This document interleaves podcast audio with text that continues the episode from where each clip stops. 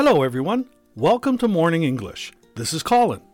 Hello, everybody. This is Summer. 欢迎大家收听早安英文。 Summer, do you know the meaning of this phrase? May December romance. May December romance. Um, no, but I'll take a guess.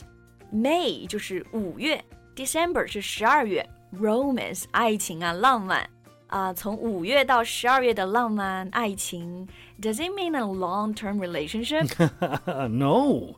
Uh, here, months symbolize the seasons, with spring representing the youth and winter the old age.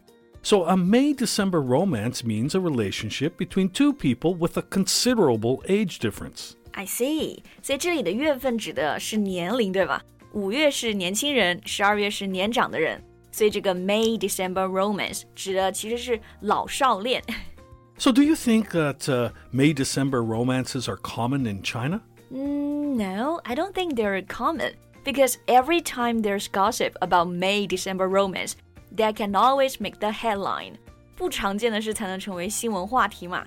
那比如说，最近有个娱乐界的大亨，就是林建明上了热搜，因为他不仅是老少恋啊， 还是这种爷孙恋。Ooh, that's juicy. Yeah. Maybe we can talk about that today. All right. 在节目的开始，给大家送一个福利，今天给大家限量送出十个我们早安英文王牌会员课程的七天免费体验权限，两千多节早安英文会员课程以及每天一场的中外教直播课，通通可以无限畅听。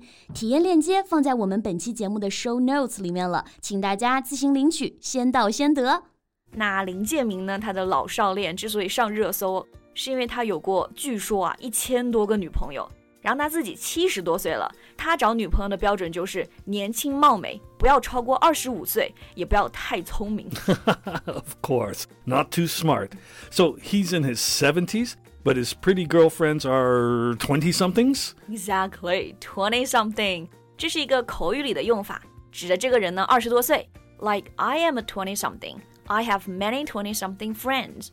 So, this is a typical May December romance, with the age gap being this big. Right, age gap means the age difference, right? Right. Like we can say there's a big age gap between them, meaning there's a big difference in their ages. Because of that, we can also call a May December romance age gap relationship. Got it. Gap 本身就是有间隔、差别这个意思。我们经常说 gap year 就是间隔年嘛。然后这个 age gap 就是年龄的差距。所以这个老少恋除了可以用 May December romance，我们也可以说 age gap relationship。So that guy must be really rich, or um, maybe has a lot of power in showbiz? Right. You know, he was born in one of the most wealthy family in Hong Kong, and he's the majority shareholder in the movie corporation. 这个林建明呢，家族就是香港很有名的富豪，自己还是环亚公司的大股东，有权有钱。 Of course he is. It's the most cliched version of a May December romance.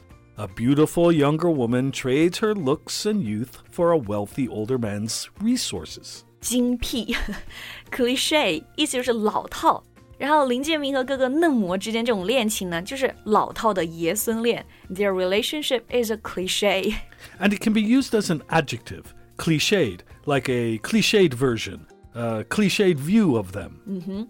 他们恋情之所以老套，是因为， 嗯，就是这种一样的故事啊。女生用自己的年轻貌美来交换这个年老男人的资源，They trade their looks and youth for the resources. Right.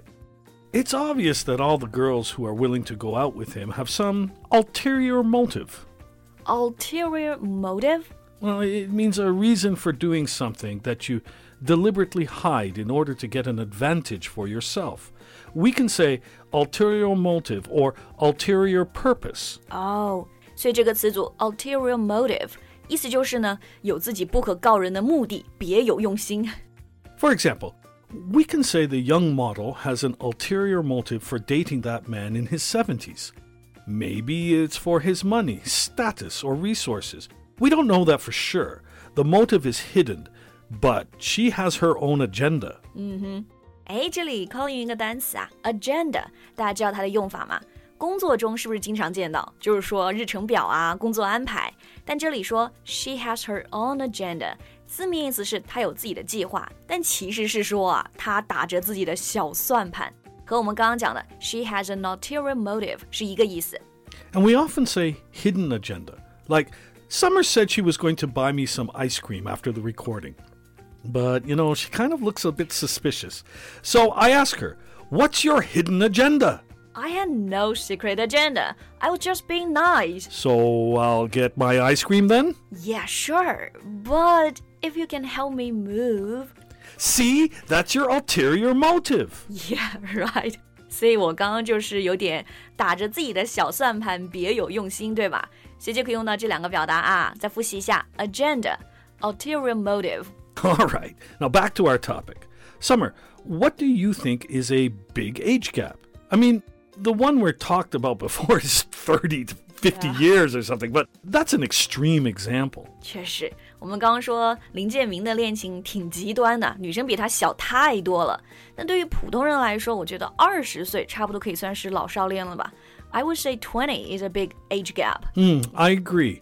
And I think it's hard to maintain such a relationship. Yeah, I think so because people might talk. 不管是看到新闻还是现实生活中，年龄这种差异太大，情侣啊， 其实感觉很多人还是会在背后议论的。And it's difficult to handle the side eye. Yeah, but uh, not just the prejudice. For the couples, I think the difference in age is not a problem, but the difference in basic beliefs, values, politics, or even pop cultural references can be problems. 这个很真实啊，就是都有可能不懂互相的梗。然后还有这个 basic beliefs values，由于这种年龄导致的三观价值观不一样， 应该就是这种老少恋啊最难的部分了吧？ And there may also be a major discrepancy in energy levels and the physical ability to do the same activities. Discrepancy. It also means the gap.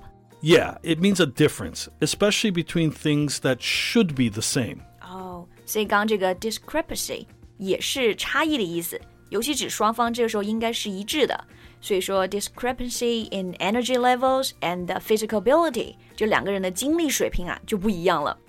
Okay, so Colin, do you think it's hard for the age gap relationship to work in the long run? Well, there's a study showing after 6 to 10 years of marriage, couples in age gap relationships tend to become more dissatisfied than those in relationships without significant age gaps. More dissatisfied， 就是说这种老少恋的夫妇啊，满意婚姻度其实会更低。毕竟我们刚刚才讲过啊，他们遇到那么多挑战嘛。And also maybe they're less resilient to negative shocks. Right. In a marriage, couples will face many hurdles and challenges. Being resilient is important. Resilient 这个意思是可以马上恢复的，适应能力很强。你遇到挑战太多了嘛，所以夫妻之间这个 being resilient 能力呢就很重要了。 But my guess is that most age gap relationship couples break up not because of the age gap itself, but because of other issues. I agree，年龄只是放大了两个人之间原本就有的矛盾。那不知道大家怎么看啊？也欢迎大家在评论区给我们留言，告诉我们呢你们对老少恋的看法。 So that's all the time we have for today. Thank you so much for listening. This is Colin. This is Summer. See you next time. Bye. 今天的节目就到这里了。如果节目还听得不过瘾的话，也欢迎加入我们的早安英文会员。成为会员，您就可以无限畅听我们每天一场免费的中外教直播课，以及两千多节原创系统课程了。今天我们限量送出十个七天免费试听权限，试听链接放在我们本期节目的 show notes 里了，请大家自行领取，先到先得。This podcast is from Morning English. 学口语就来早安英文。